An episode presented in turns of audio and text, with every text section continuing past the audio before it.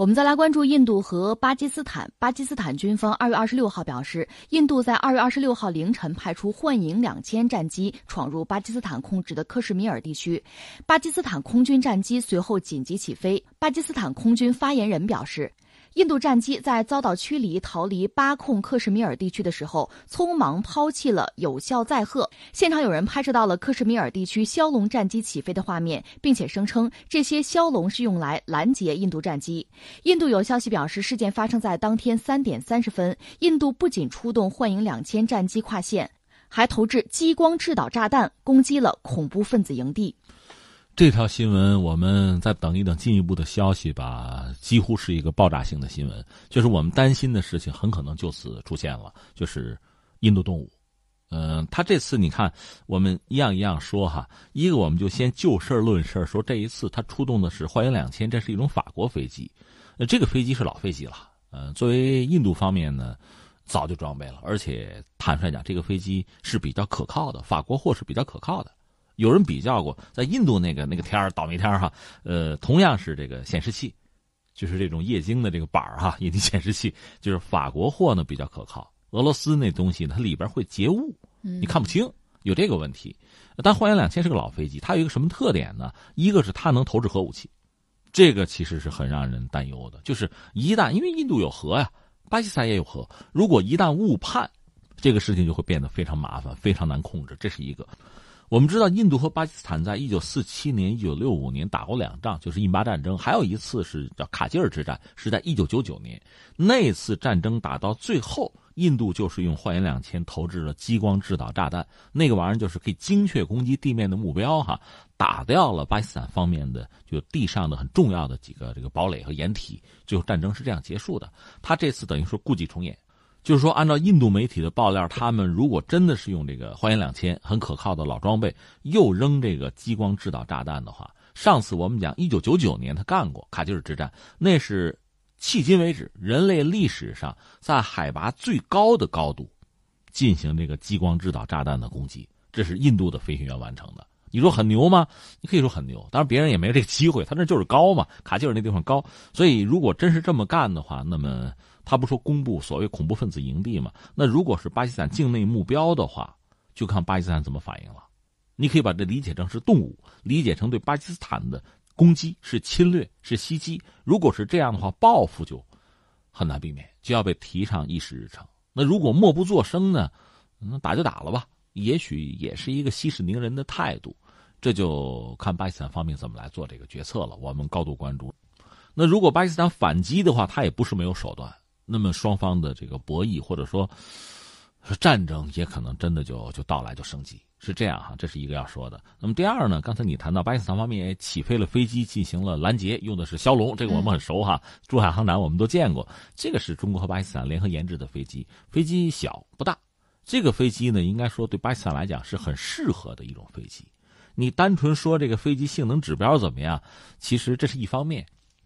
关键你不得问一句价格吗？性价比这些东西都很重要，所以对巴基斯坦来讲呢，这个飞机很合适。实际上说白了吧，他投的钱，中国的成都飞机公司帮他研制的，这么一个东西，性价比是极佳。巴基斯坦呢自己也有了生产线。当然，关键的零部件它做不了，比如这个雷达，它可以装我们搞的那个有源相控阵雷达，这很先进的啊。呃，另外发动机这些东西它搞不了，但是呢，它组装是没问题的。这无意之中，一个是创造就业，拉动它的经济，提升它的航空制造业的能力，是这样一款飞机。这个比印度真的还是强，印度还真没有一款飞机是就是枭龙这样的这个东西。是吧？有生产线，提高自己的能力，如何如何？它印度方面整体实力，从空军实力其实强于巴基斯坦。他主力的飞机呢，还真不是幻影，幻影现在不多了，是俄罗斯生产的那个苏三零 MKI，那个他自己也有生产线，但是据说他们自己组装的飞机性能有一些问题，一直有这个说法吧。但是如果双方真的爆发冲突的话，其实如果拖得久一点，巴基斯坦还会盯不住。因为国力相对比较弱，国家也小，人口、军队数量都有限，而印度方面呢，显然还是有一定的优势。但是，即使有一定的优势呢，你和巴基斯坦真的进行军事上的对抗，对印度来讲也不是一个很好的选择。因为印度现在其实还是要谋求经济的高速发展，这是最基本的。特别是现在，你看莫迪二零一九年的大选，大选在即，怎么样就应对各种各样的事态吧？一个是你还是要拉抬自己的选票，保证人民党能够继续执政吧，这可能是首要的目标。因为倒不是说仅仅是一己之私，你这个完成了之后，你整个国家基本上稳定，这是很重要的。如果就打仗了，打乱了自己原有的就经济社会发展的节奏，其实是很不明智的。所以我们判断印度呢，你有本事一锤子买卖，你能解决克什米尔问题？你有这个把握吗？你解决不了。既然做不到，如果做得到还可堪一试哈，做不到的话，那恐怕就是适可而止。另外，前不久我们也关注，他们不是嚷嚷说要在国内搞水利设施？我们分析过，这样等于说让巴基斯坦没水没水喝，有这个想法。但这个一个是真正做起来会很缓慢，另外投入会很大。再就是这个事情，你不让人家老百姓喝水，人道主义问题的话，那你也要承担非常大的压力。况且也不是说就完全做得到，就完全能够不让人屈人之兵，也不一定。所以实际上，我个人以为呢，双方在亮亮肌肉哈，显示显示自己的态度哈，不怕不怕你啊，想整咱就整个大的，就是把这个态度表明了之后，其实还是应该回到谈判桌上来。我注意到莫迪日前的一个表态非常强硬，他说普尔瓦马袭击事件表明了谈判的时间已经过去了。那么双方会回到谈判桌上吗？呃，那他那意思就不谈判了吧？你看刚才我们第一点说了就事论事儿哈，这个事情我们还要看后续的动作，就是是不是像印度媒体说的那样，印度真的扔了炸弹了？如果扔了炸弹，那性质就不一样了。那么巴基斯坦是闷头不吭声，还是要反击？如果说。印度方面就是自己胡思乱想，就没有扔炸弹。因为我看了一些照片，就是刚才你不是讲，欢迎两天飞机遭到这个呃巴基斯坦飞机的拦截之后就离开了，并没有爆发空战。如果是有备而来的话，我相信恐怕怎么也得护航的战斗机什么的哈，双方有一些缠斗或者雷达锁定，没有这方面的消息，这个让人觉得这是个疑点哈。如果就是跑了，而且扔掉了一些有效载荷，能扔的是什么呢？扔副油箱。你总不能把侦察吊舱什么的扔掉吧？